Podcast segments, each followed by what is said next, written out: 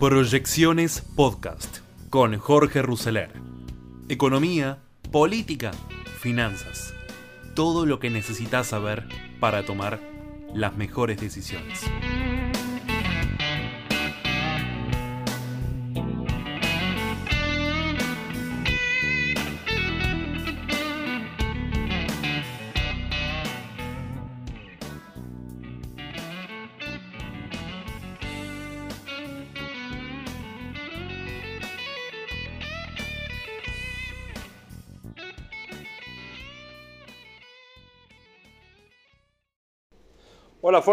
Bienvenidos a este nuevo capítulo de Tiempo de Desafíos, ya abriendo un nuevo mes, abriendo este mes de agosto después de un julio que se las trajo, ¿eh? un julio que tuvo un poquito de todo, tantos memes sobre julio y realmente los memes tenían razón. Tuvimos un julio muy, muy, muy movido.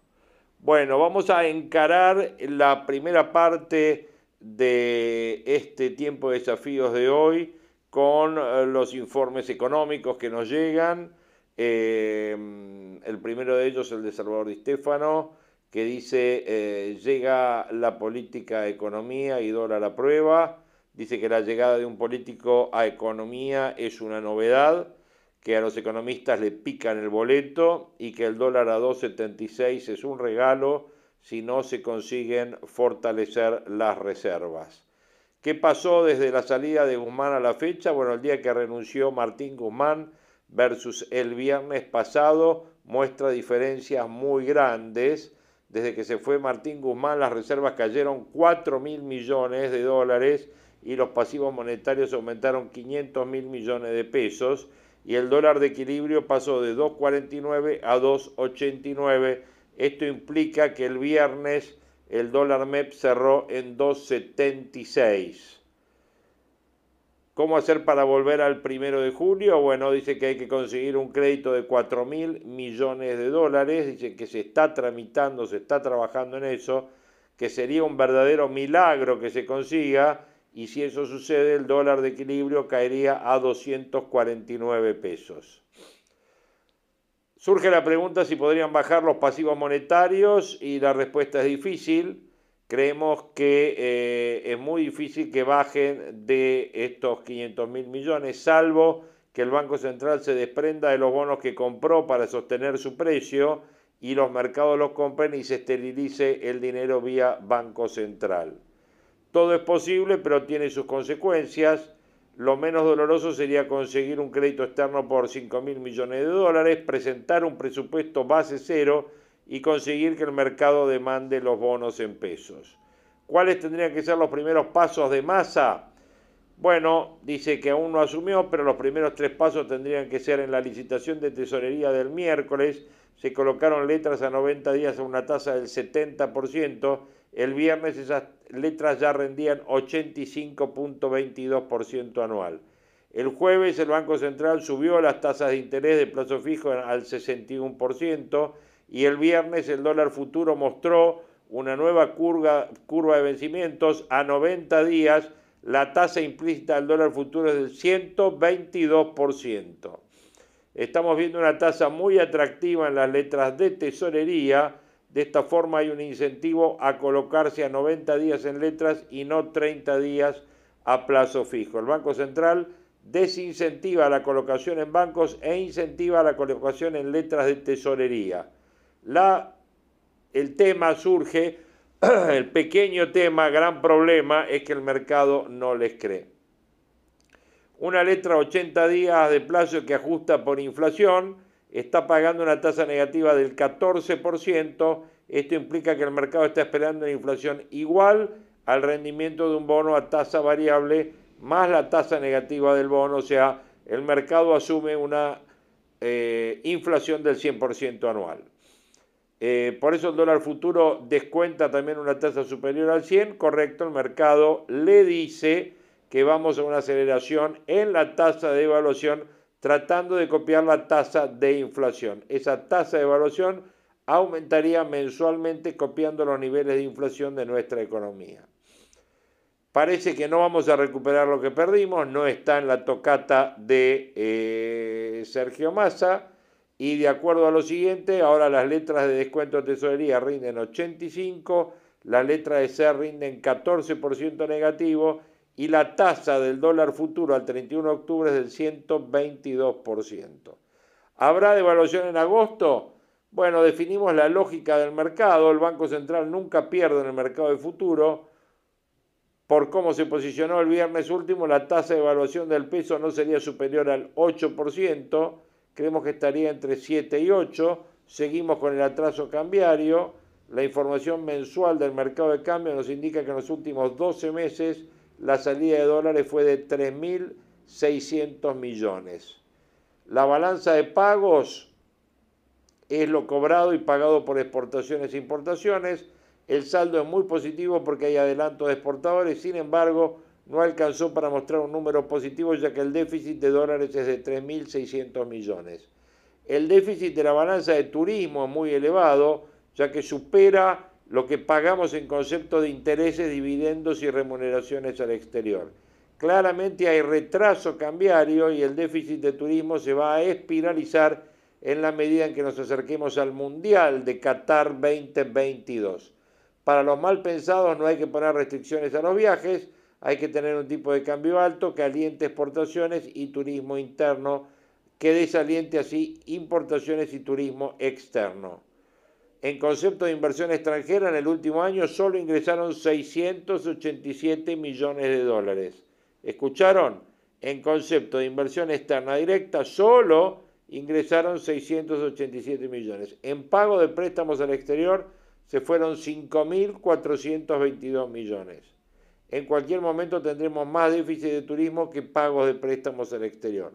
Argentina es un país dormitorio porque vivimos aquí, invertimos afuera y nos vamos a verañar afuera. No hay incentivos a invertir en el país y el tipo de cambio está tan atrasado que hay claros incentivos a importar y viajar.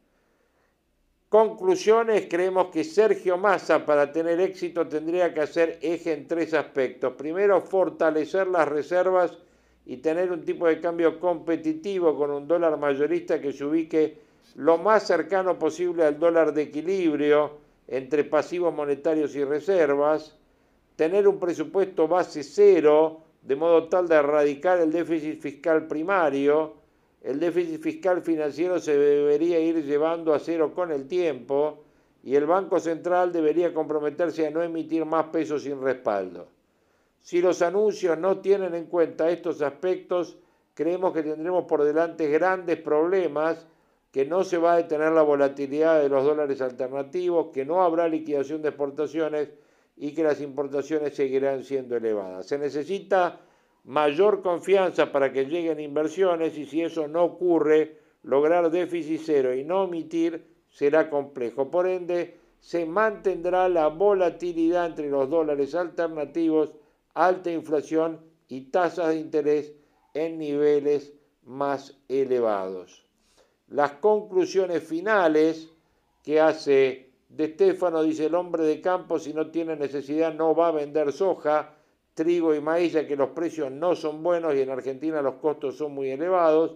El clima no acompaña, por ende no hay expectativa que el maíz de primera sea menor al de un año atrás. El que guarde maíz tendrá su recompensa. Hay vendido 20 millones de toneladas de soja, 33 millones de toneladas de maíz y 21 millones de trigo. Si el gobierno no tiene dólares es porque no se sabe administrar. El dólar soja que planteó Batakis no alientan mayores ventas, porque para realizar esta operatoria el productor debe abrir una cuenta en el banco y de ahí obtener el 30% en dólar ahorro y el 70% restante se lo puede llevar a su casa o colocarlo en un depósito a la vista. El futuro de Sergio Massa, como conclusión general, está en sus propias manos el mercado le picó el boleto a Guzmán y a Batakis. La política es una trituradora de ministros de Economía. Si no llegan dólares frescos y no trabaja con un presupuesto base cero, los precios del dólar MEP del viernes pasado y de hoy también son un regalo. ¿Quién dice esto? Salvador de Estefano, analista de Rosario que generalmente y siempre nos manda sus informes. Quisimos empezar con esto para darle así una pintada de la situación económica con uno de los analistas más escuchados en el mercado financiero argentino.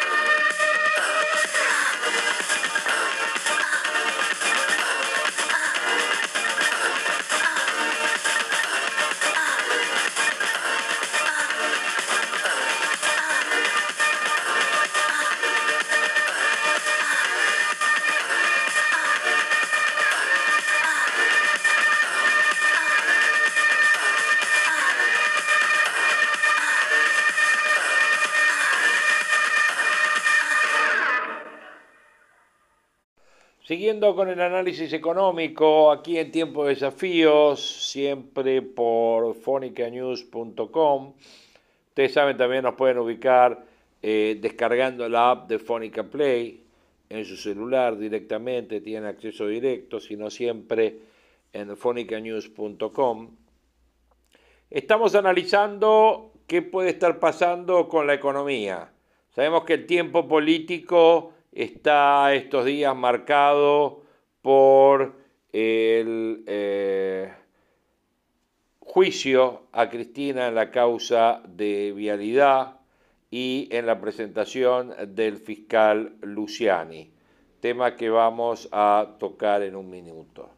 Pero con respecto al tema económico, tras la decisión de que Sergio Massa desembarque en el Ejecutivo como ministro de Economía, Domingo Cavallo, que se desempeñó en el Palacio de Hacienda con Menem y con De la Rúa, publicó un texto en su página web para analizar cómo debería accionar el hasta ahora presidente de la Cámara de Diputados. Y dijo, si se desvive por acomodar su pensamiento y su acción al de la vicepresidenta, hablando por Cristina, su fracaso será como el del presidente, dijo.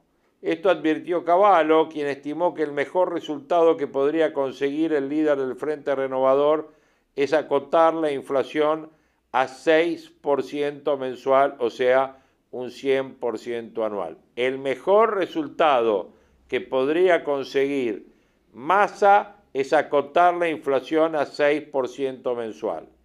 El escrito lo dividió en cuatro subtítulos, el ajuste fiscal, la tasa de inflación, la brecha cambiaria y las ideas que escuchan sobre cómo acumular reservas, y dijo el apoyo de la vicepresidenta será clave para evitar el fracaso de masa. Así planteó ciertas consideraciones que, como es usual, tuvo mucho de crítica al kirchnerismo y sobre todo a Cristina. Comenzó por decir que Cristina fue muy clara con respecto a su diagnóstico de la economía, influenciado por Axel Kisilov, y muy bien descritas en el libro Economía contramano de Alfredo Zayat. Ella cree que el déficit fiscal y el nivel del gasto público no son un problema, y que la emisión monetaria no es causa de inflación. Ve al endeudamiento público como el resultado de maniobras especulativas y no lo relaciona con el déficit fiscal. También cree que el crecimiento se logra aumentando la demanda interna de bienes de consumo. Lejos de ayudar al crecimiento, eso lo frena. Adhiere sin reparos al crecimiento por sustitución de importaciones y cree que el Estado tiene que intervenir en las empresas regulándolas o estatizándolas caso por caso, porque cree que de esa forma se podrá asegurar que contribuyen al crecimiento y a la buena distribución de los ingresos. Acotar la inflación al 6 o al 100 anual es el mejor resultado que podría conseguir, dijo. Entonces dijo que las críticas que la titular del Senado le hizo a Fernández se fundan en ese diagnóstico y planteó que Cristina cree que hay que escaparle a la palabra ajuste y libertad de mercado. Fue ahí donde Cavallo dijo, no es fácil descubrir cuál es el diagnóstico sobre la crisis que tiene en su cabeza el nuevo superministro de Economía Sergio Massa, si como ocurrió con el presidente Alberto Fernández se desvive por acomodar su pensamiento a la acción y al diagnóstico de la vice, bueno, su fracaso será terrible, tan evidente como fue el del presidente. Y en ese caso va a ser difícil evitar una explosión rayana a la hiperinflación. No obstante, dice, el exministro pintó un panorama más alentador en caso de que Massa reconozca de que debe hacer un ajuste fiscal por reducción del gasto público mayor al comprometido con el fondo, trazar una política monetaria destinada a cerrar la brecha y acumular reservas, y es posible que logre acotar la inflación en lo que resta del mandato al 6 mensual o 100 anual sin que haya una violenta caída en el nivel de actividad. Ese es el mejor resultado que podría conseguir. Después de analizar el derrotero de las cuentas públicas, planteó que para revertir la tendencia de financiar déficit con expansión monetaria y colocar deuda en pesos con la suba de inflación, Massa tendría que conseguir una reducción significativa de los subsidios económicos.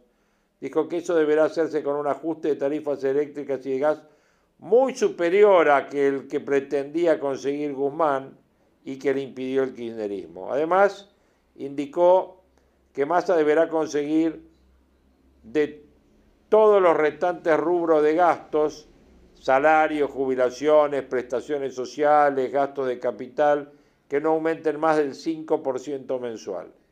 Se abocó a la tasa de inflación y reconoció que si logra estabilizarse en 6, es probable que esa siga siendo el ritmo de aumento de los salarios que acuerden los sindicatos del sector privado. Cavallo consideró que la brecha posterior a la instalación del control de cambios, más que un indicador de atraso, es la manifestación del desequilibrio monetario que hay desde diciembre del 2019 y entendió también que la suba de la intervención redujo esa brecha desde diciembre del 2021 pero reparó en que la tendencia se revirtió en estas dos últimas semanas de junio. El aumento de la brecha a lo largo de julio se debe a la pérdida de reservas, la expectativa de un salto devaluatorio, la reacción del Central y Economía frente a este problema exacerbó la brecha. Luego consideró que la pérdida de reservas podría haberse tratado de tener con un desdoblamiento inteligente. En lugar de hacer eso, el gobierno, dice, y el Banco Central prestaron atención a la denuncia vicepresidencial de un festival de importaciones y le agregaron el argumento de la demora de los productores en liquidar la soja. Luego comentó que las restricciones a las importaciones y los ataques al campo fueron vistos como los mercados más absurdos y los más absurdos cursos de acción para resolver la pérdida de reserva y que eso derivó en que la opinión pública se vea obligado o vea que el gobierno está obligado a producir un salto evaluatorio. Si Massa no consigue revertir esta expectativa, se le hará imposible conseguir incluso la poca ambiciosa meta del 6% mensual de inflación. El exministro consideró errónea la decisión de aplicar un dólar agro. En el mejor de los casos van a ingresar algunas divisas más en los meses de agosto y septiembre a costa de que ingresarán menos dólares en los meses siguientes. Indicó en ese sentido que hubiese sido mejor una reducción transitoria de retenciones porque la pérdida para el Tesoro hubiese terminado igual a la que debe contabilizar el Banco Central si paga por las divisas un precio más alto que para el resto de las exportaciones. Otra idea que le haya aproximado a Sergio Massa el grupo de empresarios que lo apoyan y que puede ser bien evaluada por los eh, funcionarios del Fondo de Garantía del ANSES, que integran el equipo que piensa llevar al Ministerio, es la de vender las acciones de las empresas privadas que integran ese fondo. No sin mencionar que para eso Massa necesita ser autorizado por ley y que a la oposición le va a resultar difícil oponerse porque el gobierno de Macri ya lo intentó. A Massa le resultará más difícil conseguir apoyo de sus socios en el gobierno, especialmente los que siguen a Cristina, que habían participado en el capital de las grandes empresas privadas como un símbolo de intervencionismo estatal. Para concluir, Dijo, ¿será capaz la vicepresidenta de resignar su postura contra el ajuste fiscal, la restricción monetaria y el afán intervencionista sobre empresas y mercados con el que llenó de palos los intentos de Alberto y sus colaboradores de introducir cierta racionalidad? Y reflexionó, es de esperar que Massa haya discutido este tema con Cristina antes de asumir la responsabilidad como ministro de Economía. Si no es así, es muy difícil que pueda evitar un muy peligroso fracaso. Buenas palabras, como ustedes ven, de Domingo Cavallo, ya evaluando lo que puede llegar a ser la gestión de Sergio Massa. Hablamos hoy del juicio contra Cristina Kirchner. El fiscal Diego Luciani alega con la vicepresidenta en el banquillo. El fiscal expone un muy fuerte alegato frente a los jueces del Tribunal 2. En los primeros minutos de su exposición culpó a la vicepresidenta y a su marido de haber instalado una de las maniobras más extraordinarias de corrupción. El fiscal Luciani presentó como prueba un intercambio de mensajes entre Julio López, Julio Mendoza, presidente de Australia, y Lázaro Báez. Los mensajes provenientes del iPhone de López, que se secuestró en junio del 2016 cuando cayó con los bolsos repletos de dólares y armas en un convento, son parte de lo que Luciani describió como el plan limpiar todo, que se activó al día siguiente de que el gobierno perdiera las elecciones en el 2015. Al día siguiente de que el gobierno perdió las elecciones, Julio Debido incrementa el presupuesto para obras por convenio y agregó que a los dos días se emitieron resoluciones aprobando pagos por redeterminación de precios y pagos a las empresas Austral y Can. Luciani también mostró mensajes en donde se coordinaba una reunión entre López con el presidente de Austral Julio Mendoza, Quien también estaba al tanto era Cristina Kirchner porque al día siguiente del encuentro con Mendoza, López solicitó una reunión con la presidenta a través de Mariano Cabral, su secretario privado. López se comunicó para coordinar una reunión con Máximo Kirchner. Tenés que estar en Gallegos antes del mediodía porque si no se implementa el lunes y luego es tarde, decía uno de los mensajes. Los tiempos apremian, debía ejecutarse el plan a más tardar el lunes 30 de noviembre, tal como surge de los mensajes enviados. Bueno, limpiar todo, ok, le indica López en otro de los mensajes, no dejar sensación, nunca más retomar las obras, el lunes o martes limpiamos todo. El secretario de Obras Públicas, funcionario de rango nacional, le pide al presidente de Austral Construcciones la nómina de todo el personal. Fue Mendoza quien detalló cómo la harían neutralización, despido, pagos y después acomodamos lo que quieran.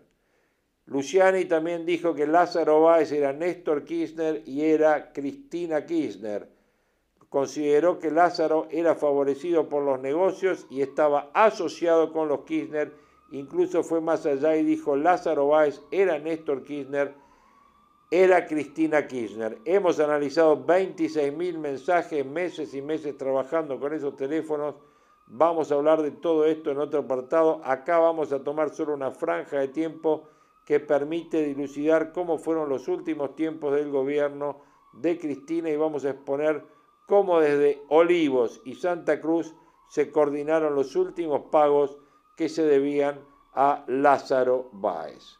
Bueno, como ven, solamente algunas de las cosas que Luciani está volcando esta mañana de lunes respecto de, en el momento en que estamos haciendo este, eh, este podcast, eh, este programa, está básicamente eh, manifestando algunas de las pruebas que dicen que son miles de pruebas en contra de Cristina Kirchner y de Lázaro Báez en la causa de vialidad. Esto empezó hoy y tiene para nueve días más.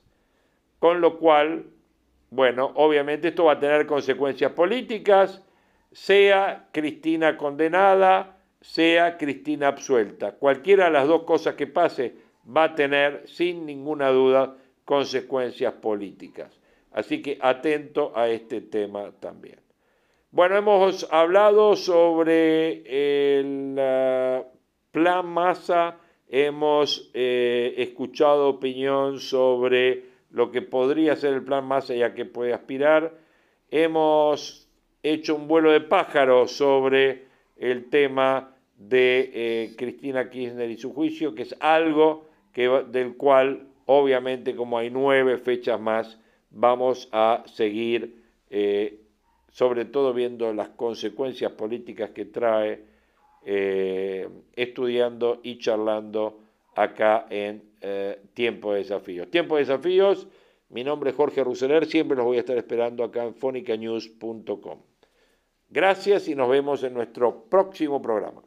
¿Eh? El direccionamiento de la obra pública entre 8 mil y 10 mil millones de dólares, nada menos que para Lázaro Báez. ¿eh? Para Lázaro Báez, a quien obviamente se lo eh, observa como asociado, obviamente, a la familia Kirchner. Ha comenzado el alegato del fiscal, escuchamos hace un ratito algunas, algunas de, sus, de sus opiniones. Y finalmente, en materia sanitaria, a prestar atención, reaparecieron los barbijos ¿eh? y hemos tenido eh, más de 50.000 contagios en la última semana, 26% más que el anterior y lamentablemente 91 fallecidos. ¿eh? Así que atención, otra vez la preocupación por el coronavirus, los barbijos y los contagios.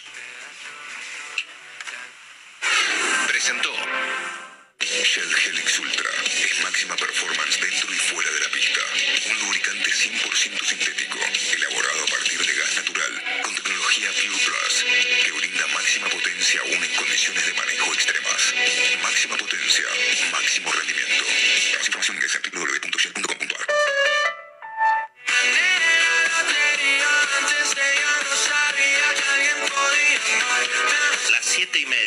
las 7, no, las 9 y media. 9 y media, 9 y media. Tengo ahí el reloj, el reloj este cambiado. 9 y media de la mañana.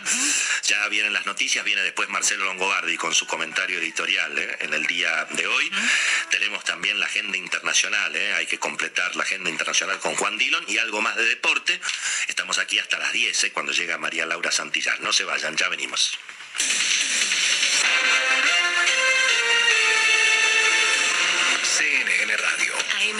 AM950. Servicios informativos. 9 de la mañana, 31 minutos, el cielo está despejado en Buenos Aires, la temperatura 11 grados, la humedad 95%.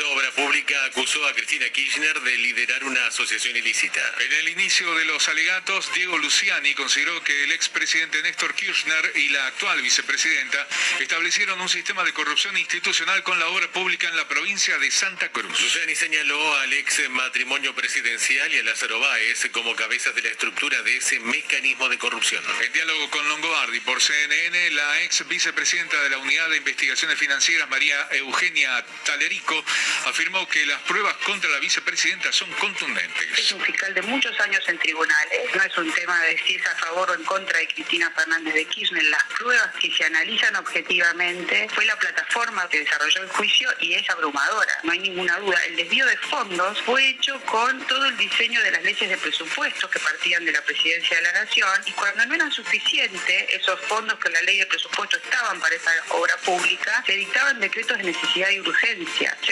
resoluciones con los jefes de gabinete que desviaban las partidas del presupuesto hacia la obra pública y finalmente Cristina Kirchner le da el manejo discrecional a la Dirección Nacional de Vialidad un fondo fiduciario con un remanente de una tasa del impuesto a los combustibles, mucho dinero, que también por decisión presidencial terminaba en la obra pública de Santa Cruz. Tras la llegada de Sergio Massa al gabinete, la CGT afirmó que se abre una nueva etapa en el gobierno. El secretario general de la Central de Trabajadores, Héctor Daer, pidió responsabilidad de todo el arco político para poder salir adelante. Yo no le llamaría relanzamiento, sino le llamaría una nueva etapa de nuestro gobierno, que en esta expectativa hacia adelante, la CGT se manifestó claramente, creemos que no solo tiene que ser esta decisión del gobierno de sumar a quien venía siendo presidente de la Cámara de Diputados, con relaciones con todos los sectores, que sumó en su momento a un gobernador como jefe de gabinete, sino también que tiene que haber responsabilidad de todo el arco político y social de nuestro país para encontrar un camino que ojalá pueda ser un punto de inflexión en el desarrollo económico y social de nuestro país.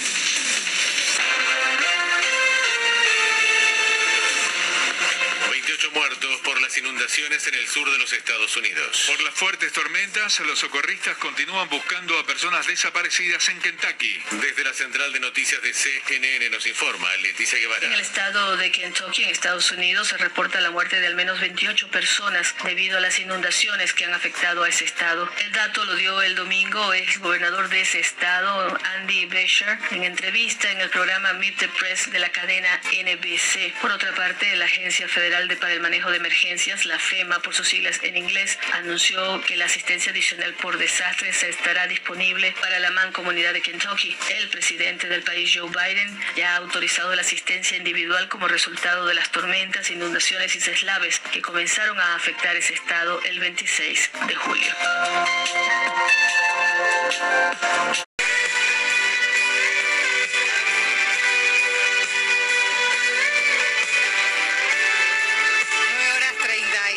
Minutos hasta las 10 en Longobardi por CNN con 11 grados de temperatura y llegaremos a 18 de máxima. Muy bien, muy bien, gracias, gracias Romy. El comentario editorial, la actualización del resumen va a estar hoy a cargo, bueno, de su propio dueño, ¿no? De Marcelo Longobardi, bueno. que está con nosotros conectado desde las 6 de la mañana. Lo único que te voy a pedir, Romina, para no sí. perder de vista lo importante, uh -huh. que nos cuentes cómo va a estar la temperatura todo el día de hoy. Todo el día con 18 de máxima, cielo parcialmente nublado. Mañana cambia un poquito la situación porque va a estar mayormente nublado y a la noche quizás algunas lluvias aisladas, pero toda la semana con temperaturas que van a estar entre 17 y 18, así ya nos vamos preparando la semana completa. Muy bien, muy bien. Y el que se va a hacer cargo de este asunto a partir de este momento es el señor Marcelo Longobardi. ¿eh? Marce, te escuchamos atentamente, dale. Bueno, muchas gracias para todos, este, gracias eh, por estos días que bancaron Yo voy a estar eh, unos días más de vacaciones, pero trabajando. Eh, así que bueno, esto no va a ser lo más prolijo de todo, pero voy a estar al aire todos los, todos, todos los momentos que pueda, eh, siendo que estoy unos días de vacaciones con mis hijos varones, ya que ya están grandes. ¿eh? Bueno, eh, primero un par de comentarios. Esto no es estrictamente un resumen, o por lo menos no es el resumen tal como lo hacemos en este programa, tema que retomaremos por ahí a partir de mañana. ¿eh? A ver, me parece que sacándolo de masa, la noticia que se confirma más importante de todas en la Argentina tiene que ver con la tasa de inflación correspondiente al mes de julio, mes que terminó en el día de ayer. Hoy es obviamente el lunes primero de agosto. Que por supuesto se ha confirmado que va a estar en el orden del 8%, que es una, tasa directamente estrafalaria, ¿eh? que coloca a la Argentina, según un trabajo muy interesante publicado ayer en Infobae por el, por el periodista Daniel Estico, entre los países cuya tasa de inflación se acelera más rápido. No es que sea la más alta de todas, porque efectivamente hay un país que nos gana, que es este, creo que es Sudán, ¿no es cierto? Pero eh, nuestra tasa es la que más rápido crece. Estamos allí en una complicada lista de países que incluye por supuesto a Sudán, a Yemen, a Rusia, a Turquía, a la Argentina y a Surinam, ¿verdad? Este dato me resultó inquietante, ¿no? Sí, porque la tasa de inflación puede estar alta, pero bajando. ¿eh? Lo que Stico sostiene es que está alta, pero subiendo. ¿eh? Sin duda, y además, ¿Entiende, no? por supuesto, Marcelo, y con la perspectiva de ir a los dos dígitos mensuales. Exactamente, exactamente. Bueno, este es el primer tema, voy a ser breve. Segundo tema, es obvio que eh, lo que vamos a estar todos mirando es qué derivaciones políticas puede tener la instancia del juicio por el tema de vialidad que se inauguró, se inauguró esta mañana con muchas horas de exposición de parte de los fiscales, particularmente el fiscal Diego Luciani, en la causa en la que se investiga la adjudicación de 46 mil millones de pesos de obras eh, inexplicables a Lázaro Báez en la provincia de Santa Cruz durante los años de los Kirchner, ¿no es cierto? Eh, y digo derivaciones políticas porque con independencia de cuál sea el fallo final del caso, una condena para señor Kirchner o una absolución del señor Kirchner, eso va a tener repercusiones políticas monumentales, ¿no? Imagínense lo que sería en este contexto eh, una, una condena, ¿no es cierto?, con un pedido de prisión eh, por un asunto tan delicado. E imagínense al mismo tiempo lo que sería una solución de la señora Kirchner, ¿no? Eh, cualquiera de los dos casos estamos en presencia de derivaciones políticas impensables, ¿no? O sea que el tema en sí es un tema, más allá de lo judicial, que por supuesto es muy importante, que puede tener un impacto político descomunal en la Argentina de los próximos meses. Tercero, el mundo es un caos, ¿no? Está peor de lo que eh, de lo que yo lo dejé hace una semana cuando comencé mis breves vacaciones, ¿no? Eh, es obvio que esta expansión naval que anunció delirante, por cierto, Vladimir Putin en el día de ayer se relaciona con el precario estado del mundo, que evidentemente se ha convertido para Putin en una fiesta, ¿no? Una economía norteamericana al borde de la, de la estanflación, con un presidente Biden en un visible declive político y personal. Eh, a ver, ayer Trump, que tampoco es de fiar, ¿no es cierto?, dijo que no tenía COVID de vuelta, que tenía demencia, ¿no? Pero yo nunca escuché en la política norteamericana calificar a un presidente de demente, ¿no? Excepto de Trump, ¿no? excepto cuando se le decía eso a Trump. Entonces tenemos a Europa es, sumergida en un, en despelote realmente muy importante, eh, un conflicto en el seno de la ex Yugoslavia que puede que está dentro de Europa, por supuesto, y una economía norteamericana y una política norteamericana en declive. Esto es para Putin una fiesta, ¿no? O sea, un escenario eh, ideal para un tipo dispuesto a desplegar barcos en el mundo con misiles hipersónicos. Bueno, dicho esto, que son los tres temas que quería mencionar, la inflación, Cristina Kirchner y Vladimir Putin, me dedico unos minutitos a, Sergio Massa antes de despedirlos. ¿Qué se propone Massa? ¿Cuál es su idea? ¿Para qué llegó a este cargo en un momento tan delicado de la Argentina para hacerse cargo además de un verdadero descalabro? Eh, según algunos eh, comentaristas oficiales eh, que surgieron ayer en los diarios, Massa es la tabla de salvación del peronismo para ganar las elecciones. Y por lo tanto, como este plan es un plan, de acuerdo a sus comentarios, por cierto, ¿no? político, la oposición se opone. ¿no? O sea que tenemos una nueva disputa política, ¿eh? en vez de una, eh, siguiendo esta, esta lectura, en vez de, una, este, de, un, proyecto de salvación económica o de atenuar el impacto del descalabro. ¿no? Entonces, em, es obvio también, que es una obviedad, que para Sergio Massa esto es una oportunidad de convertirse en el salvador del peronismo o en sumergirse en una tragedia. Él, su gobierno y el país, ¿verdad? Eh, en segundo lugar me pregunto cuál va a ser la política exterior de la Argentina a partir de Sergio ah, Massa. Un tema muy importante, porque si es la que es hasta ahora, eh, Massa va a tener una complicación adicional, ¿no? que es esta inclinación de la Argentina por los gobiernos autocráticos, no solamente con Rusia y con China, sino con el resto de la región, ¿no es cierto? Eh, yo, por lo que recuerdo, Massa se había jactado, y, me consta que él tenía estas relaciones, con el sector de la política norteamericana más inapropiado del momento, es Giuliani, ¿no? Claro. Claro, Rudy Giuliani, ¿no? que hoy es lamentablemente mala palabra en el mundo entero.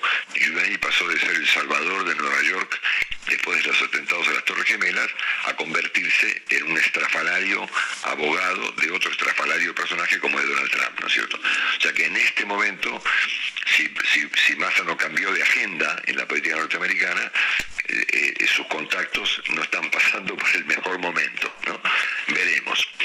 Pero acá eh, alguien, no sé si el propio Massa o alguien de su, de su un poco precario equipo, dio una pista ayer respecto de qué se propone Massa, por lo menos en el plano económico, ¿no? que es convertir la Argentina en una fábrica de dólares, leo textual de, creo que de Clarín de ayer, para exportar trabajo argentino al mundo.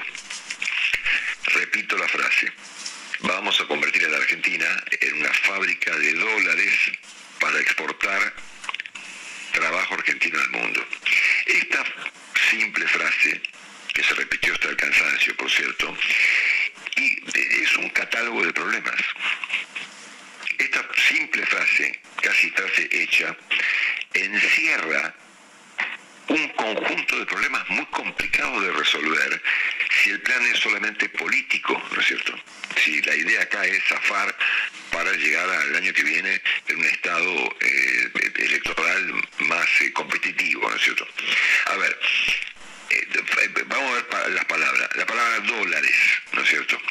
Fábrica de dólares, ¿no?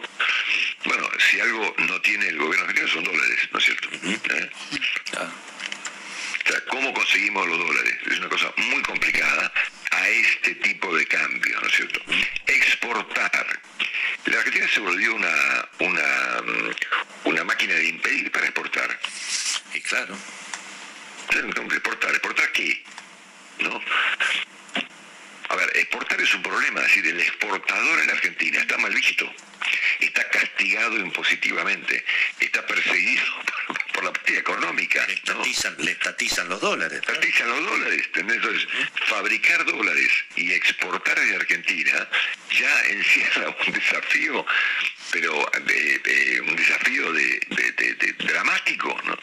Trabajo argentino si algo es complicado hoy en la Argentina es producir trabajo, ¿no? Claro. Y está claro. acá tenemos tres palabras en la frase que se le atribuye a Sergio Massa, dólares, exportar y trabajo, que son o que encierran desafíos complejísimos, ¿no? Porque además dólares, que nos van a prestar dólares, ¿a qué tasa de interés? ¿Con este riesgo país? ¿A qué tipo de cambio? Argentina va a exportar. ¿Qué va a exportar? A este tipo de cambio, con el dólar, con, con, las, con el precio de las exportaciones estatizado por el gobierno. ¿Se acuerdan que hablábamos hace poco del dólar, este, ¿cómo se llamaba? El dólar, este, el dólar escritor, ¿no? Sí. Claro. claro. A ver, a 80 pesos por dólar. ¿Quién exporta en Argentina?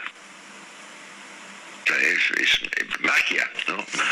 Crear trabajo con estas leyes, con 20 millones de personas que eventualmente están más cómodas en un plan social que trabajando, con qué incentivos la industria exportadora va a crear trabajo cobrando un dólar a 80 pesos.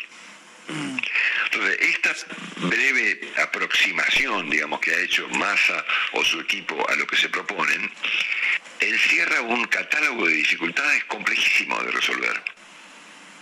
Ni hablar, por supuesto, de la tasa de inflación, que es el tema más relevante que Massa debiera enfrentar y que al momento no se ha mencionado.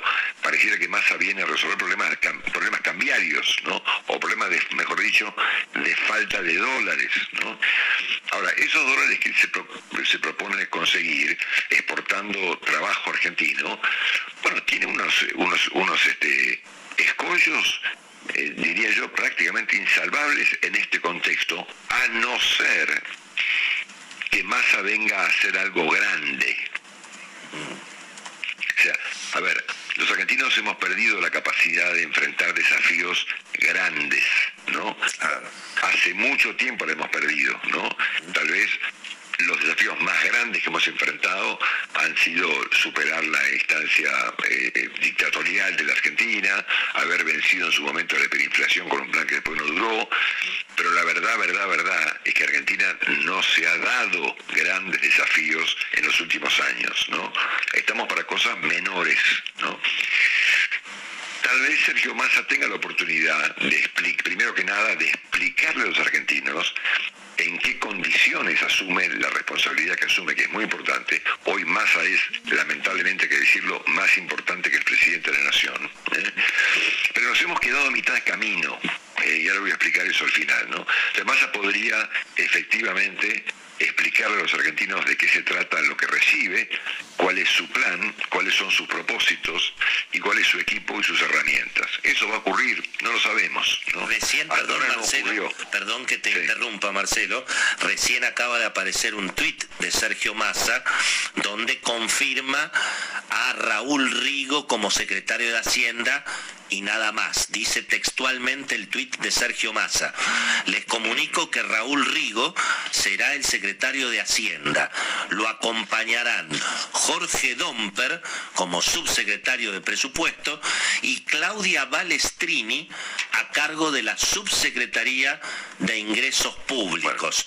el objetivo, mirá, nada, por supuesto, el objetivo es ordenar y cuidar las cuentas públicas. La palabra orden ya va tres veces la usó en el fin de semana Sergio La palabra orden, a ver, aquí dice cosa, no es orden, es recorte. ¿no? claro. Vos ordenás el extravío y sigue siendo el extravío, ¿no es cierto? Exactamente. como, la ley de góndola, digamos. Claro, viste que si cambiás la cosa de, las ordenas, ¿y, ¿y qué? ¿No es cierto? entonces, volviendo al punto, ¿no?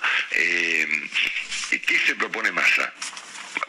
Tiene una tarea de carácter político y como consecuencia de lo cual acaba de haber una nueva disputa política, porque obviamente un masa lanzado a la política va a encontrar escollos no solamente en la oposición, sino en el propio oficialismo, ¿no es cierto? Sin duda. Entonces, a ver, entonces acá esto es un tema que lo, lo, diremos viendo. En segundo lugar, la política exterior, muy importante, ¿no es cierto? Muy importante. Los, por lo que yo sabía hasta acá, hace tiempo que no hablo con Massa, pero lo que sabía hasta acá es que sus vinculaciones eran básicamente el señor Giuliani, ¿no? que hoy es directamente el demonio en Estados Unidos. ¿no? Eh, y tercero, esta frase respecto de la fábrica de dólares eh, para exportar trabajo en el mundo, bueno, esa frase incluye una serie de desafíos muy complejos y vuelvo al punto, acá habría que ver si más está para algo grande, ¿no? Hace mucho que los argentinos no estamos para algo grande. Esto es para grandes cambios, ¿eh? para que alguien lidere una reforma profunda. Y ahí nos encontramos con el problema que yo vengo insistiendo hace dos, tres, cuatro años respecto a la falta de consensos. ¿no? Grandes cambios significan grandes consensos. No hay grandes cambios sin grandes consensos. Mm, lo, intentó Fernández, fracasó, lo intentó Macri, fracasó. ¿eh? Por lo tanto, eh, esta idea que yo había planteado respecto de que la Constitución habría una ventana a la designación de un funcionario por consenso, el jefe de gabinete, ponerle el ministro de Economía, es lo mismo, ¿eh? Eh, pero que tenga detrás consensos parlamentarios firmes para hacer algo grande, por ahora no parece estar presente. Por ahí me equivoco, ojalá y esto se pueda resolver de una manera a lo grande, como intentó ayer, por ejemplo, el presidente del Uruguay, ¿eh? que para discutir una reforma jubilatoria o previsional fue a ver al Frente Amplio, a la casa de los tipos, ¿no? Y ahí surgen otras preguntas que iremos viéndolas en la semana. Si efectivamente Massa se propone un acuerdo con la oposición, ¿cómo va a reaccionar la oposición? Parte de la oposición podrá decir que sí, parte que no, podrá fracturarse la oposición. Son todas preguntas que surgen, por supuesto, eh, de especulaciones por el momento arriba de una hoja y con un lápiz y un papel, y que las veremos a partir de que Massa asuma. Massa tiene eventualmente una, una única oportunidad para dar una primera buena impresión, ¿no? Claro, claro. Dicen que en lugar de 100 días, viste que en lugar de 100 días... Tiene uno. Tiene, uno. En el mejor de los casos 10, digamos. No, tiene uno. Ni 10 días, ¿eh? Tiene un día. Es decir, es un día. Será mañana o pasado. ¿eh? Si Massa consigue una reacción adversa de parte de los mercados, chao, olvídate. Es un día. Massa tiene un día.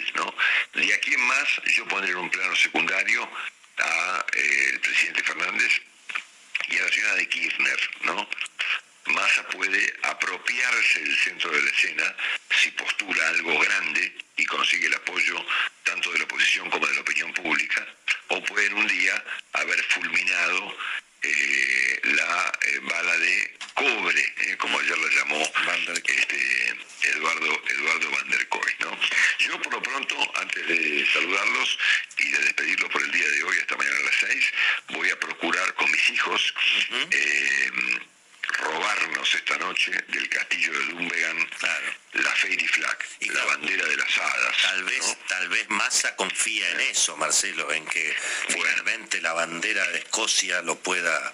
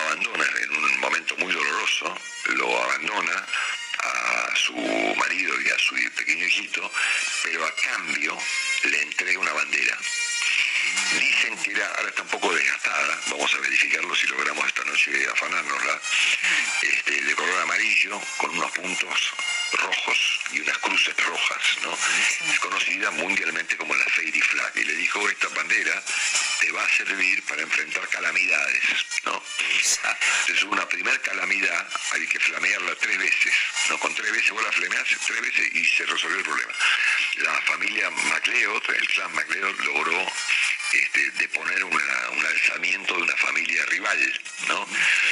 Y y en, una segunda oportunidad se la flameó tres veces para este detener a los nazis, nada menos. No, no, no, no, en su momento para detener una hambruna, eh, porque ah, había un, problema de cosechas o de incendios y Escocia podía caer en la hambruna masiva. Dicen que se probó usarla en la Segunda Guerra Mundial, en los famosos acantilados de Dover, esos acantilados blancos que están en el sur del, Reino Unido. Pero no sé si se le llegó a flamear, ¿no? Por lo tanto, Franco Ignacio Gastón y yo creemos que hay una oportunidad para flamearla por tercera vez, ¿no? La última oportunidad, además, digamos. Y queremos ir a rescatar la bandera para usarla en la Argentina. ¿eh? Y aparte, Pero están ahí ustedes, es, es, una señal. que el país, está, el país está en vuestras manos, Marcelo. Estamos a nada, a pocos kilómetros de la famosísima isla de Sky. Tremendo. Qué lindo. Que es una isla escarpada, llena de neblina, estamos todos de hadas, todos de duendes. Estamos todos con ustedes, Marcelo. De, pitufos, ¿eh? y, por supuesto de la familia MacLeod, ¿eh? que la protege eh, que la protege con este viento y marea, me imagino. Contra capa y contra capa y espada, ¿no es cierto? Que no diga José que lo que necesita Argentina ahora es una especie de ajustazo ajustazo, y cuando digo ajustazo digo aumento de tarifas pero real, fuerte evaluación del peso, abrupto corte de la emisión monetaria, dicen algunos una nueva licuación de los saberes jubilatorios y los salarios públicos, una reforma laboral en serio. Yo no te digo que lo hagan, te digo lo que Argentina necesita. Un anuncio que demuestre que el gobierno no va a gastar ni un centavo más de lo que recauda.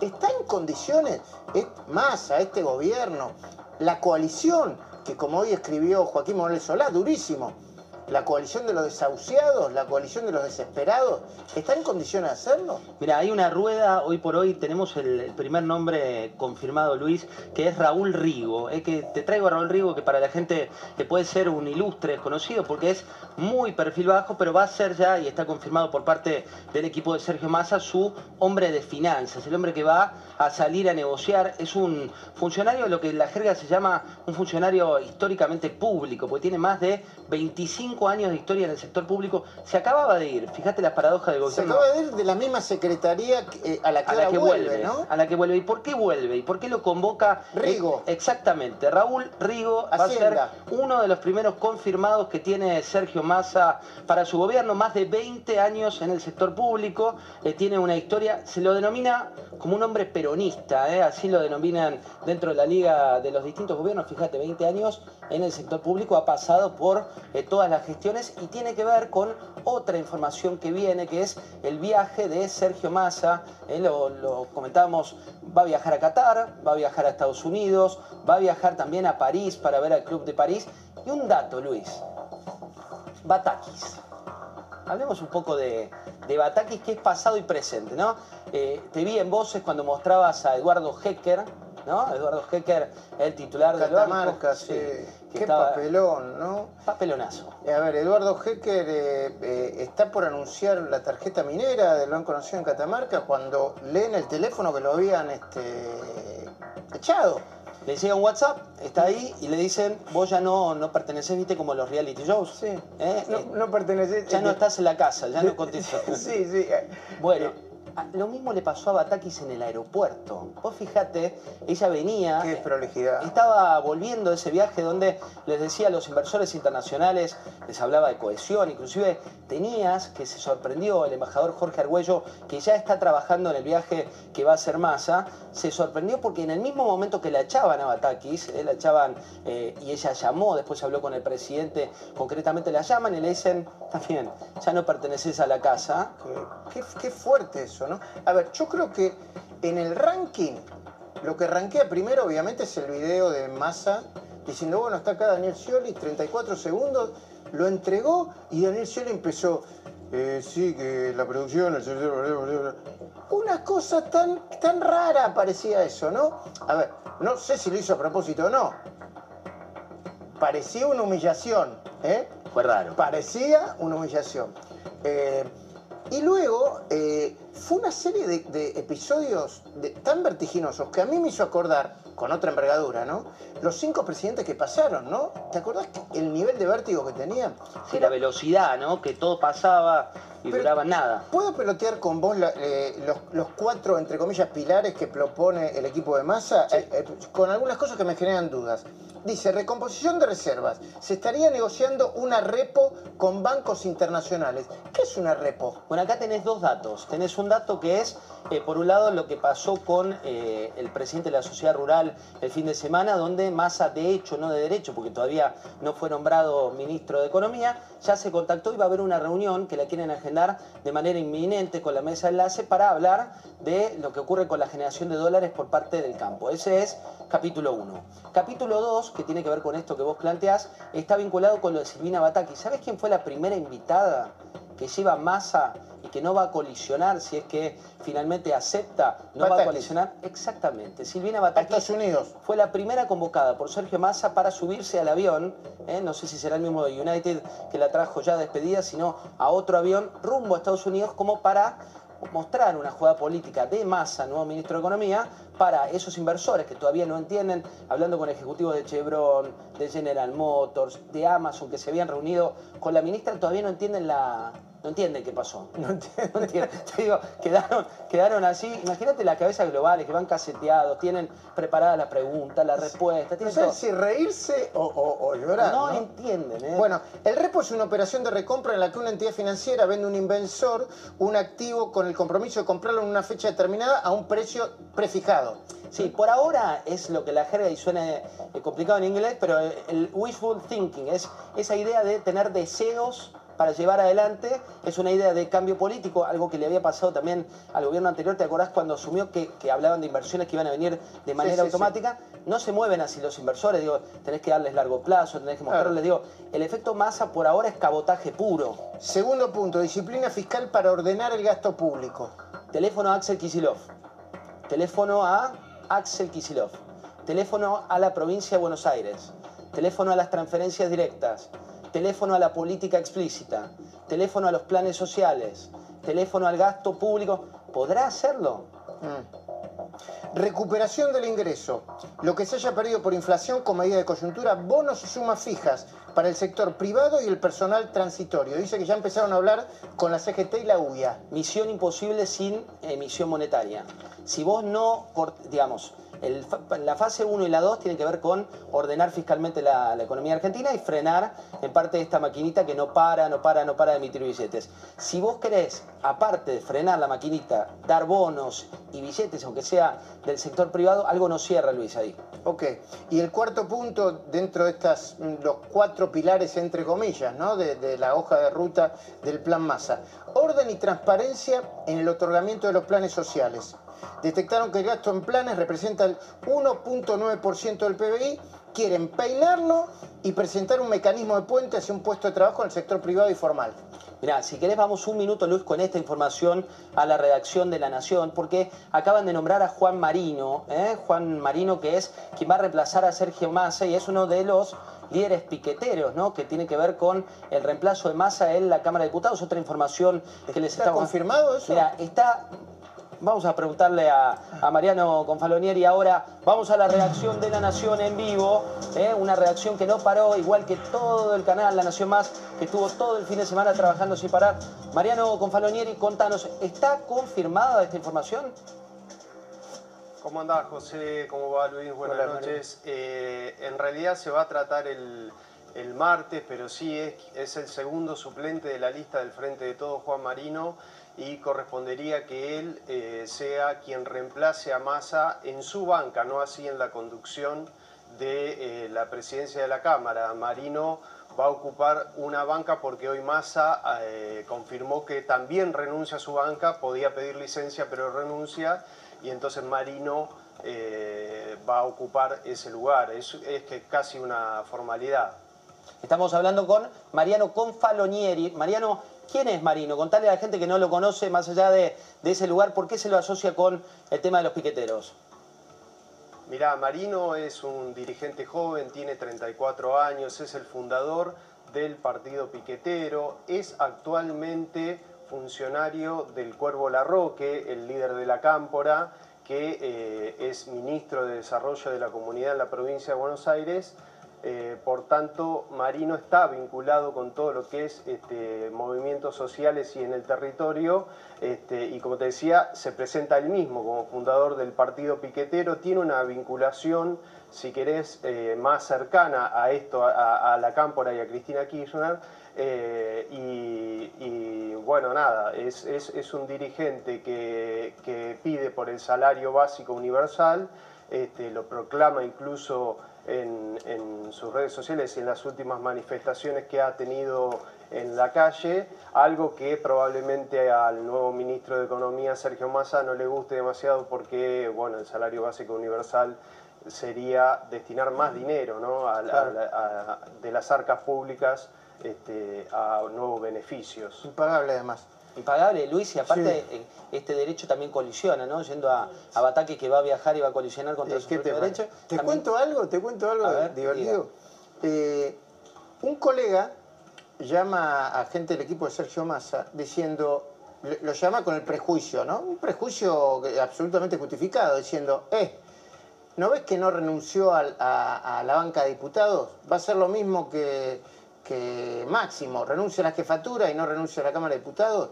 Y en cuanto se enteró de ese llamado, Massa dijo, ah, y me olvidé de esto. Es más, ahora mismo voy a anunciar que voy a renunciar también a la presidencia de la banca, para que quede claro. Y lo hizo hace creo que tres o cuatro horas, ¿no? Sí, también con la danza de nombres. Digo, la, información que viene, Luis, para, para, esta agenda va a ser mañana alguno de los nombres, seguramente esté entre los confirmados Rigo, que es eh, quien comentábamos. El martes viene la actuación, por, llamarlo de alguna manera, que nos contaba recién en Mariano que va a ocurrir en el Congreso. El miércoles... la renuncia y, nombrarán, bueno, está Cecilia Moró ahí, ¿no? Exactamente. Mm, no sé si será este, finalmente confirmada. Es la que, la que hoy suena más fuerte, ¿no?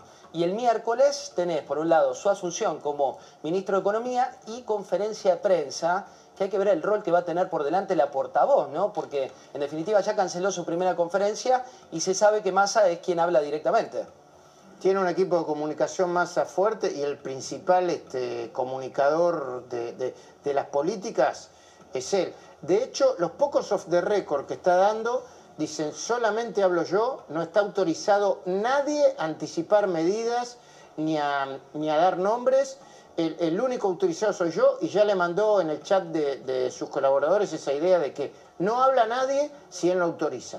Luis, antes de despedirte y de despedir a Mariano, Mariano, cualquier información de último momento está al frente de la home a esta altura de, la home de la nación.com. Cualquier información de, de último momento, volvemos ahí a la redacción. Abrazo grande.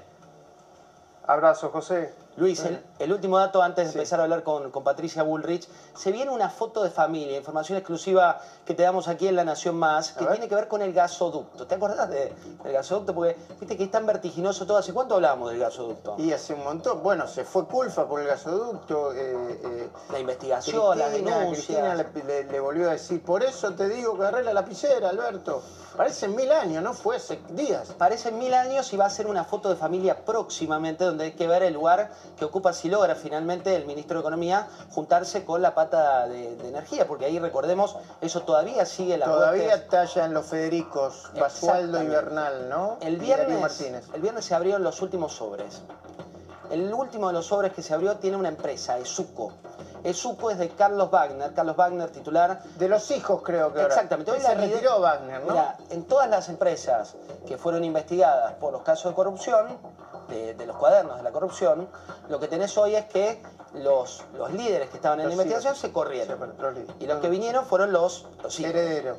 En este caso, esa empresa, también como otra de las que está siendo adjudicada, que tampoco está liderada por la persona que lo hacía cuando fueron cuadernos de, de la corrupción, en ese caso se anunció y se va a anunciar los próximos días y hay que ver si finalmente logra masa esta foto de familia que va a mostrar supuestamente un desarrollo energético con el objetivo de decir que los más de 2.000 millones de dólares que, que se van este año van a tener un esquema distinto el año que viene. Disparador para cuando quieras, ¿no? Para la entrevista con Patricia Bullrich, no te, voy a, no te voy decir que le tenés que preguntar. Juez dijo algo muy interesante. Tiene dos hipótesis, juez. Una es, no vaya a hacer cosas que le pongan un cordón de zapato a la mecha para alargarla y nos explote la bomba a nosotros. Esa es una teoría. Y la otra es, Si a Massa no lo dejan hacer, o no puede hacer, ni siquiera que no lo deje, eh, lo que quiere hacer, se va a ir diciendo, no me dejaron, me voy con mi capital político y se va a convertir en una especie de, lo quise hacer y no lo hice, y no me dejaron. Interesante el análisis político de Luis Juez hoy en la cornisa. Vamos a preguntarle mañana 8.30, estoy ahí. Eh, mañana 8.30 M, dale, con Débora Plager, con Marina Calabró, con Gustavo Carabajal y todo el equipo de la redacción de La Nación. Me vas a ver trabajando ahí en la redacción como siempre. Dale, te llamo, te llamo. Llaman eh, algunos opositores, ¿se extienda más allá de la cuenta? Me parece que primero tenemos que posicionar de qué estamos hablando. Estamos hablando de un, de un triángulo que, viene conduciendo el, el, país, que es Sergio Massa, eh, Cristina Fernández Kirchner y Alberto Fernández, con distintos niveles de poder. Es decir, que estamos dentro del mismo triángulo que llevó el país a esta situación de crisis terminal que tenemos. No es que Massa entra hoy al gobierno, está desde el primer día.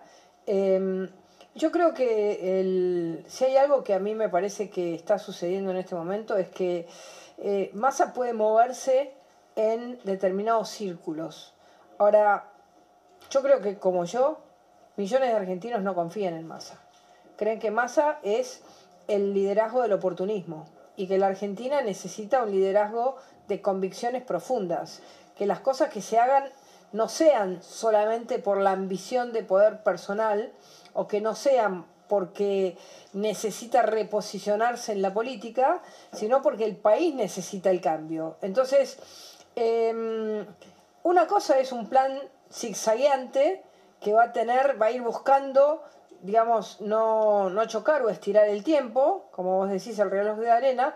Otra cosa es lo que necesita la Argentina para salir de la crisis. Y eso es un cambio profundo, sistemático, con convicción, que choca con lo que es la ideología del gobierno que tenemos hoy. Es decir, un plan eh, de transformación que haga que, haya más empleo privado que público, que, haya, eh, que no haya déficit fiscal, que no se emita más, es contrario a este intento de ir generando cierta, cierto tipo de especulación como para decir saco dos pesos de acá, cuatro de allá, cinco de acá y con esto lo ato con alambre. ¿Cómo queda parado el presidente de la Nación? Digo, uno ve que el centro de la escena lo tomó absolutamente el ministro de Economía, que todavía no fue nombrado, ¿no? Digo, pero ¿cómo queda el presidente?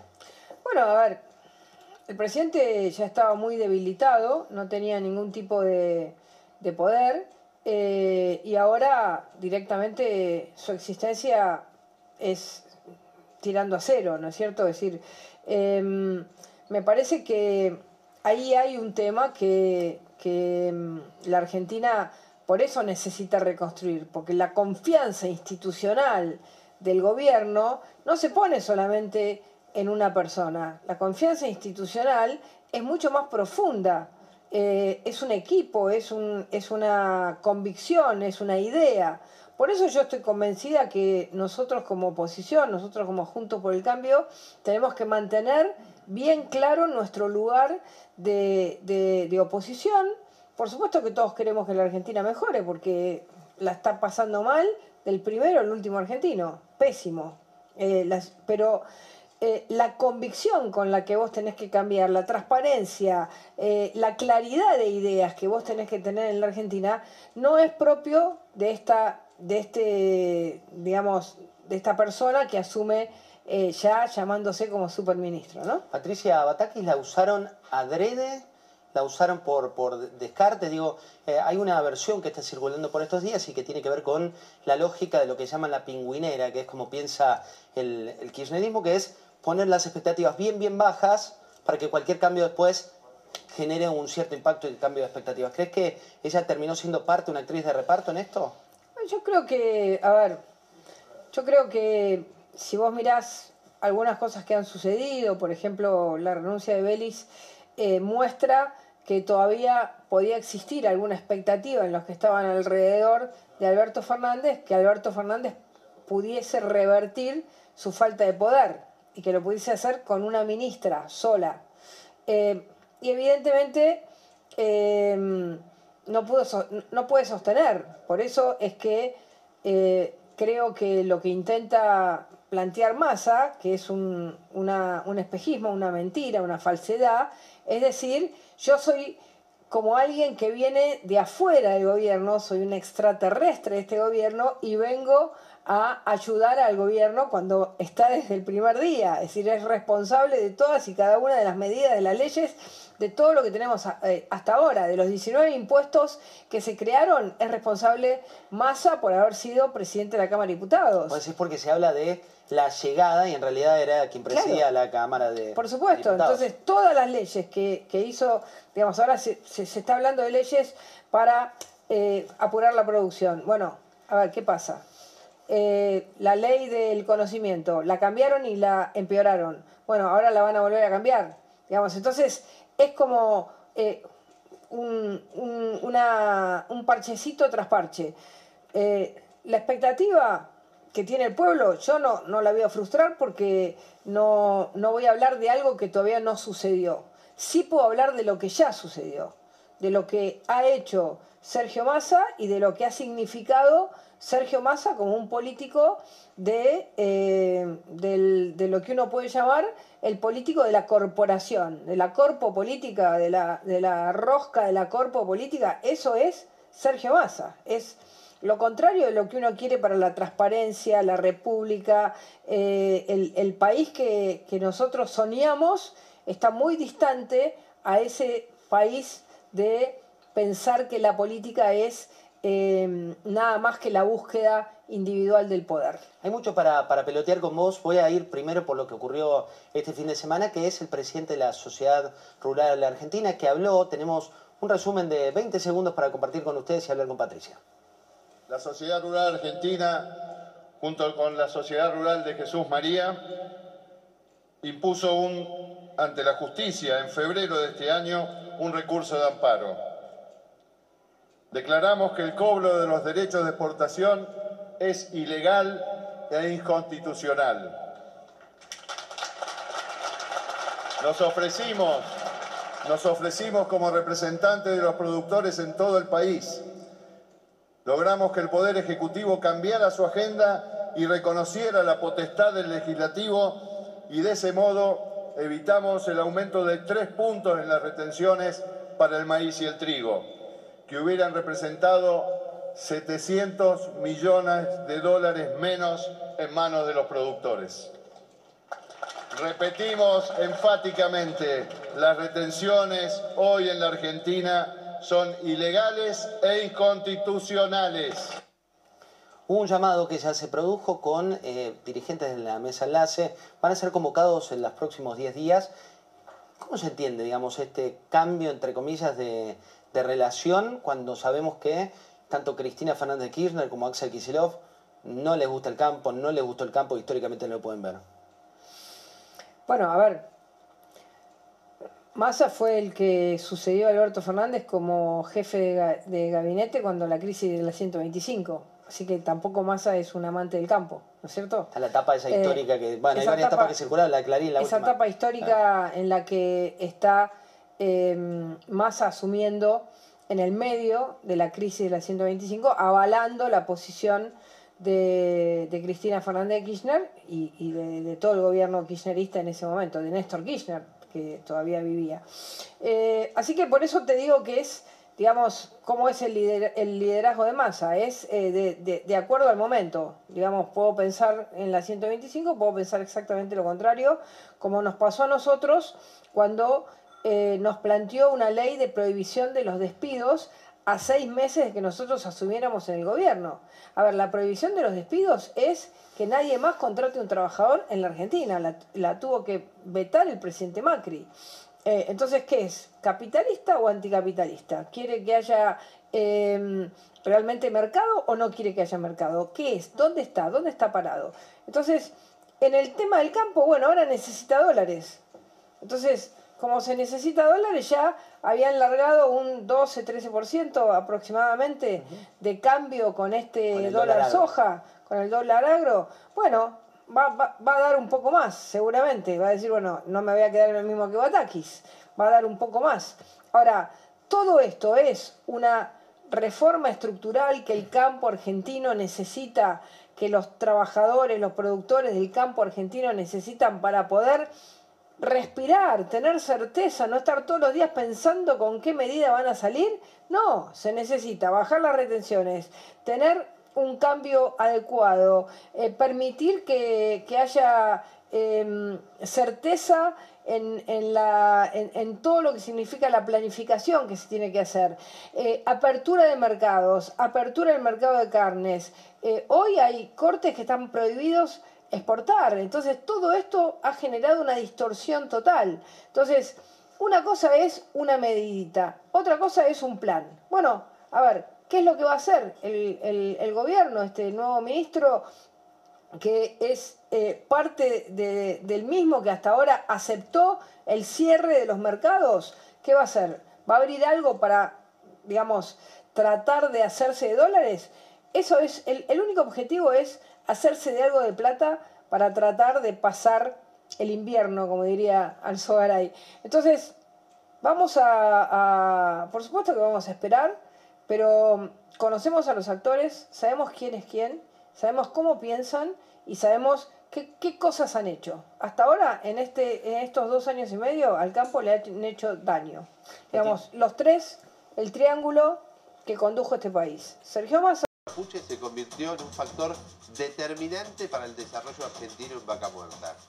Hoy muchas de las empresas que operan en la zona firmaron acuerdos millonarios con comunidades o supuestas comunidades mapuches para poder trabajar.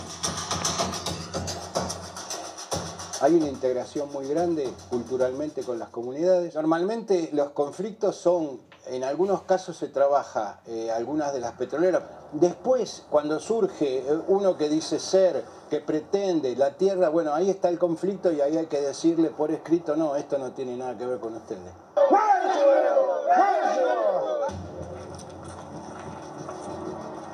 Pablo Servi es diputado desde 2021. Tiene un campo y lleva una década pagando los impuestos del terreno, aunque está ocupado por mapuches. Este es un campo que la empresa, yo estoy desde el año 95, vengo acá a la zona, me recibí de ingeniero agrónomo y empecé, comencé a trabajar acá y eh, en un desarrollo productivo y se compró este terreno en el 2007 con escritura, donde figura que está libre de ocupantes, de hecho pasa un el gasoducto que viene de Loma La Lata por acá, y en el 2010 eh, sufrimos una usurpación por parte de una comunidad que se dice ser mapuche.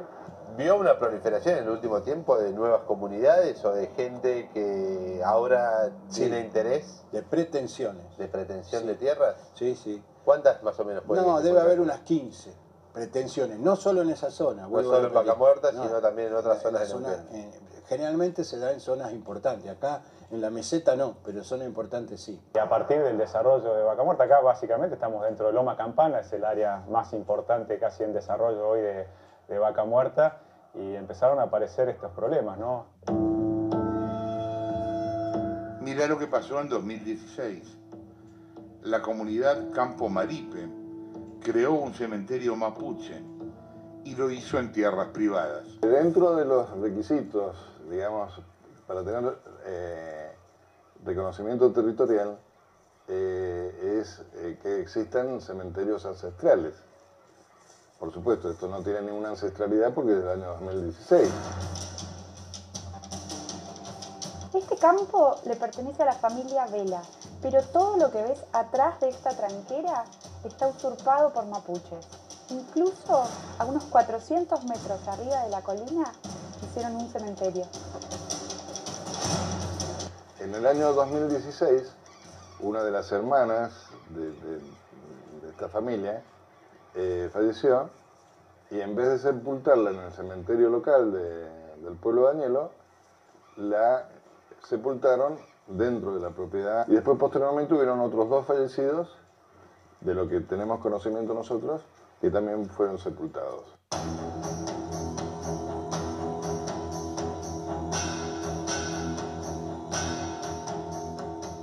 Mi nombre es Gabriel Rolando Cherqui, soy eh, de la zona Alta Unco, de, la Confederación Mapuche Neuquén, integrante de la comunidad Mapuche Calchipay. Creo que han llegado tiempos diferentes. Eh, hoy es cierto que en la zona de Vaca Muerta, donde nosotros vivimos y donde este, ha llegado ese, ese nombre hoy Vaca Muerta, esto era un territorio, eh, seguimos las comunidades que estuvimos siempre eh, y de alguna manera unidos y fortalecidos porque queremos que se nos reconozcan nuestros derechos que están garantizados en la Constitución Nacional provincial y los acuerdos internacionales. ¿Hay algún territorio que ustedes estén reclamando dentro de esa área donde se explota gas y petróleo? En todas las comunidades de la zona del Traunco llegó vaca muerta. Eh, no es que hoy lo estamos reclamando. Esta semana, el gobierno de la provincia de Neuquén presentó un protocolo de consulta previa con las comunidades para aquellos que quieran realizar obras en la región que afecte a pueblos originarios. El protocolo generó polémica por el poder que se le otorgó a las comunidades. Estamos haciendo algo que marca la ley y dentro de la ley. Responde a un convenio de la Organización Internacional del Trabajo, aprobado por una ley nacional. Se le comunica la obra a la comunidad que tiene su tierra y le dice acá va a haber tal obra, ¿en qué lo perjudica? Y ahí se hace una mesa de presentación del proyecto y de negociación de por dónde va a pasar, por dónde no va a pasar, qué implicancias tiene para la comunidad. Los actores que se sientan en la mesa fueron parte de eso, estuvieron imputados por haber sido eh, parte de, instigar a, la toma de tierras o generar nuevas comunidades. Entonces, eh, creo que, que ahí el tema es eh, se termina aceptando a no cumplir la justicia su rol, a no haber una forma de solucionar los conflictos, las empresas operadoras terminan viendo que el mal menor es que haya un protocolo y que de alguna manera se pueda generar un paraguas para poder desarrollar la, eh, la actividad. Las alarmas se encienden aún más cuando la discusión se traslada al gasoducto Néstor Kirchner, una obra fundamental para el país, que se extiende desde Tratallén, en Neuquén, hasta Saliqueló, en la provincia de Buenos Aires. La primera etapa del gasoducto debería estar lista para el invierno de 2023. La provincia asegura que no hay comunidades registradas en la traza del gasoducto. Cuando se le preguntó a, la, provincia, nosotros informamos por escrito que no pasa por ninguna tierra reconocida, ninguna, alguna comunidad con personería jurídica.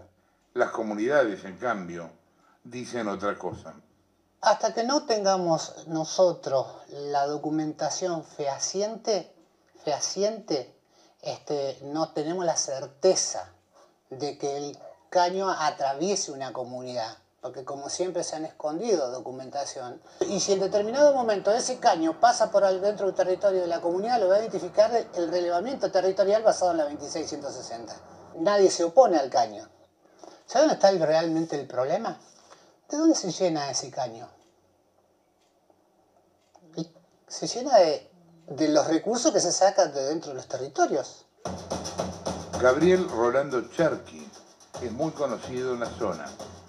Maneja las comunidades de Vaca Muerta, tiene representación zonal y además está en la Confederación Mapuche. En el sector energético reconocen que si no hay acuerdo con él, se hace más difícil el trabajo. Es una persona con mucho poder, mucha influencia, muchos vínculos con la política que maneja Neuquén y que obviamente aprieta, extorsiona y lleva adelante medidas de acción directa en la zona de Vaca Muerta para lograr concesiones. Le vende mala información. Tenemos gente de las comunidades que trabajan en la actividad. Entonces... vos, tenés algún tipo de emprendimiento, ¿no? Nosotros, las comunidades tenemos no, emprendimiento. Pero vos, eh, Gabriel Rolando Cherky. Sí, mira, sí, pero claro que nosotros, las comunidades, cuando vos te dicen, ¿quieren ser parte del desarrollo? Y claro que queremos ser parte del desarrollo. ¿Por qué? Porque somos mapuches y no tenemos, no tenemos derecho. Inclusive la Constitución Nacional dice que somos preexistentes al Estado provincial y nacional. Pero somos iguales. Más allá de la discusión por el gasoducto, la presentación del protocolo en Neuquén abre la puerta para que las comunidades le exijan a las empresas que operan en Vaca Muerta y al gobierno provincial que se realicen consultas previas en las explotaciones. ¿Y con Vaca Muerta les pidieron permiso?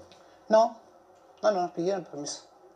Ni con Vaca Muerta ni con ninguna de las concesiones. si alguien viene, hace una inversión, eh, se le dice que no hay ni, o que no existen comunidades en el lugar, no puede ser que después aparezcan y empiece un reclamo más un costo más para el desarrollo de la actividad que termina limitando el desarrollo de Vaca Muerta.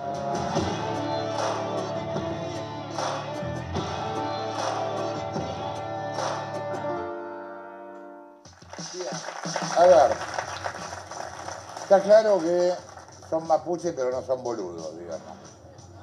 En general se ha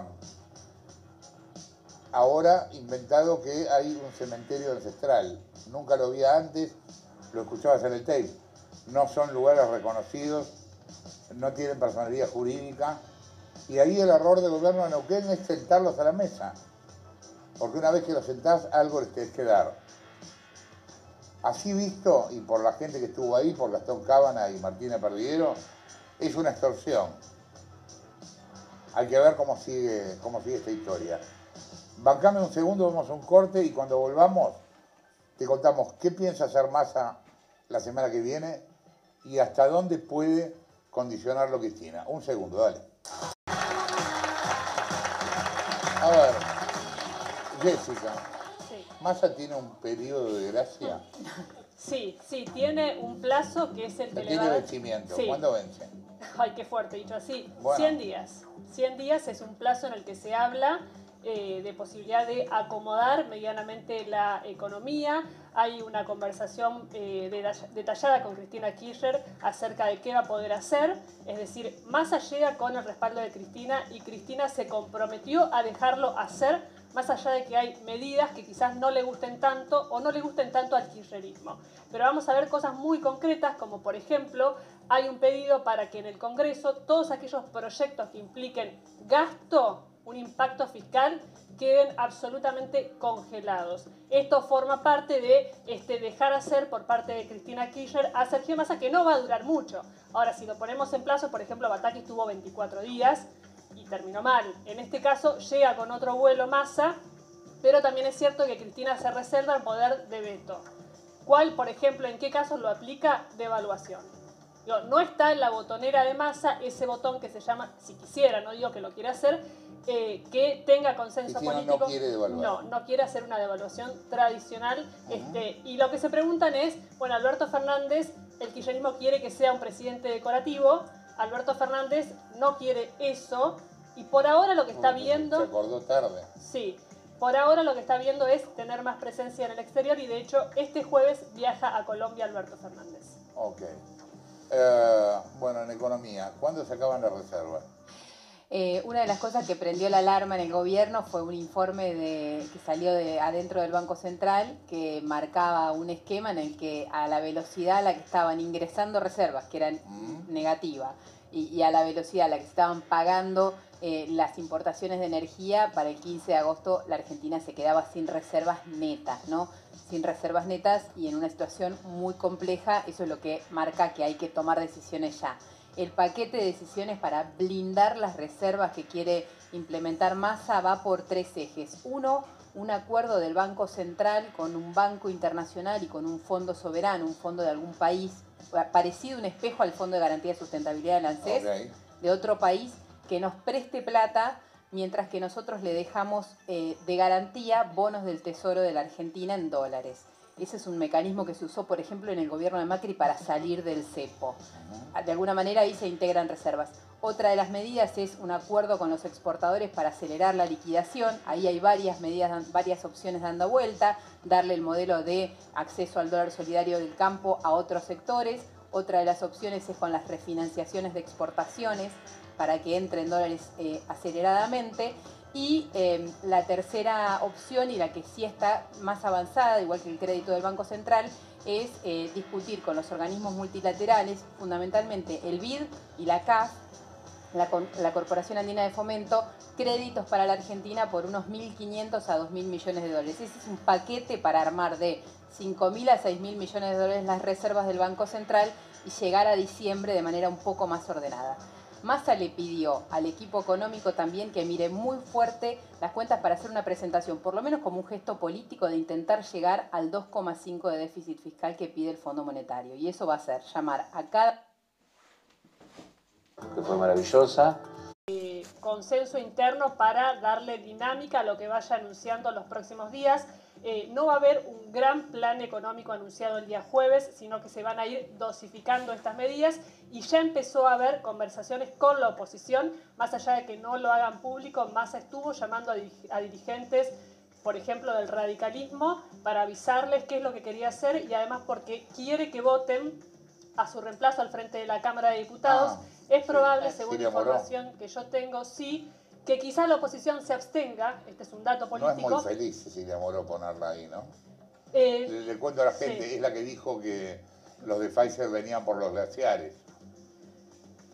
la palabra negligencia respecto a la vacuna Pfizer la palabra eh, es esto. La oposición lo que dice es más allá del nombre, nosotros votamos a Massa, Massa se va, no le vamos a obstruir, o sea, no vamos a pedir para nosotros un presidente de la Cámara, pero quizás como gesto se abstengan, que no es lo mismo que apoyar.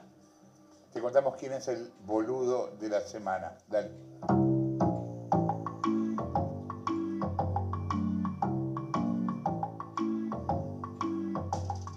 Bien, el boludo de la semana, señores, es Jorge Coqui Capitalí, gobernador del Chaco. Esto es increíble lo que vas a ver. El tipo venía salvando vecinos en una feria y se confundió un maniquí con una persona y le dio un beso.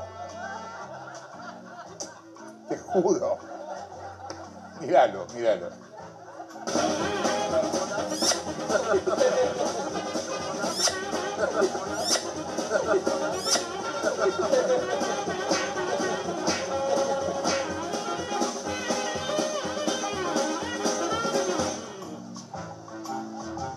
O sea, es que si el maniquí no se caía, el tipo seguía como si nada, ¿viste?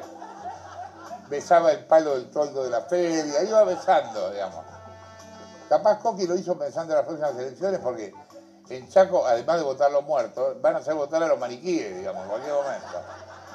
El video fue publicado en Twitter por el usuario arroba toro y obviamente se volvió viral. Coqui, Coqui, querido, sos, acércate más, ¿no? Un boludo. Chao.